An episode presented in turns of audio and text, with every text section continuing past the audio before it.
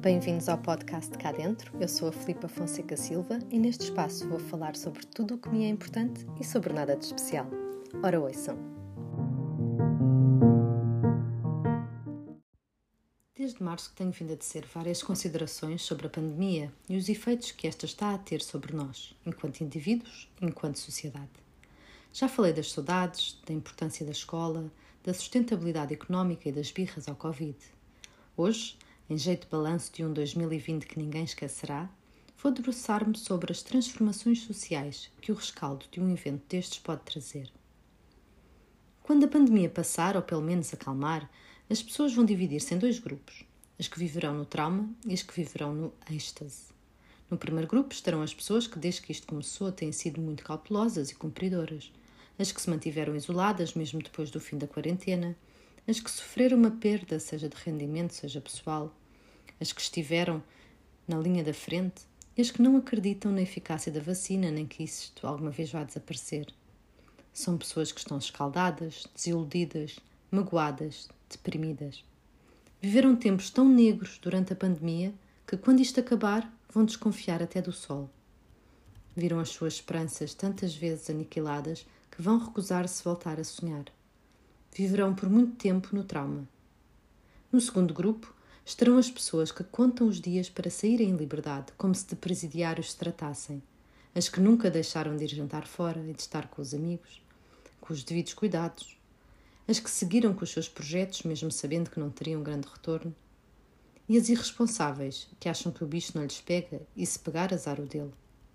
Algumas destas pessoas, antes de março de 2020, se calhar até não saíam muito, nem eram dadas a grandes euforias, mas agora tudo mudou. De dia para dia sentem crescer uma pulsão dentro de si, uma necessidade de fazer tudo, sentir tudo, aproveitar tudo e nunca mais ficar em casa. Quando sentirem que o inimigo foi derrotado, vão sentir-se renascidas e vão querer celebrar a vida. Viverão no êxtase. O segundo grupo, felizmente, é muito maior do que o primeiro e a sua atitude positiva é impulsionadora de grandes mudanças, catalisadora de tempos áureos que ficam na história. Aconteceu com a Belle Époque, com os loucos anos 20 e com os anos dourados da década de 50, períodos de prosperidade e de profundas transformações culturais que tiveram início após longos períodos de privação, clausura e medo.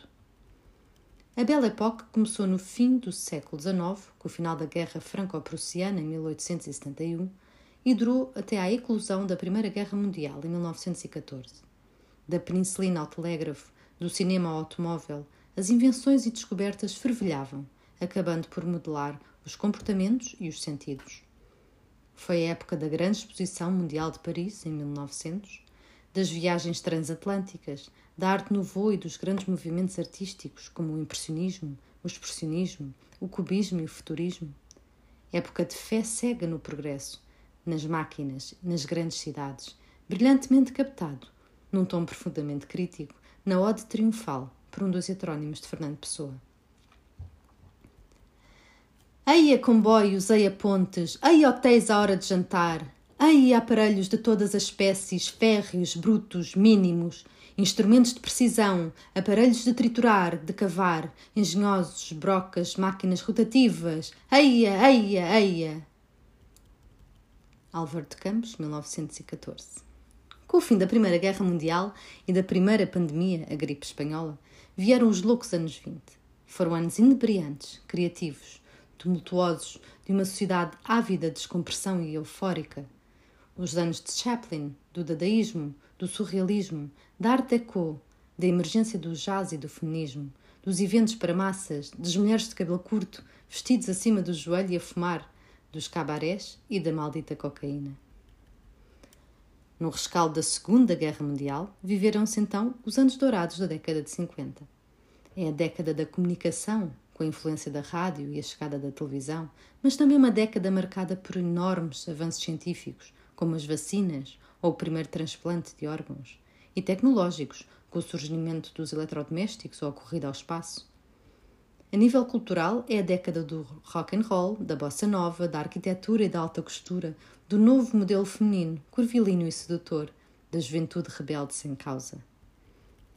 Não gosto de exercícios de adivinhação, mas se tivesse de apostar, diria que o segundo semestre de 2021 marcará o início de uma nova época áurea, a era pós-Covid.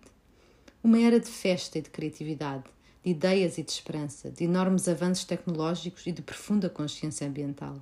E mais, uma era que se inicia com a credibilização da ciência em lugar da opinião, em que finalmente os heróis serão os cientistas e os profissionais de saúde, em vez de celebridades superficiais.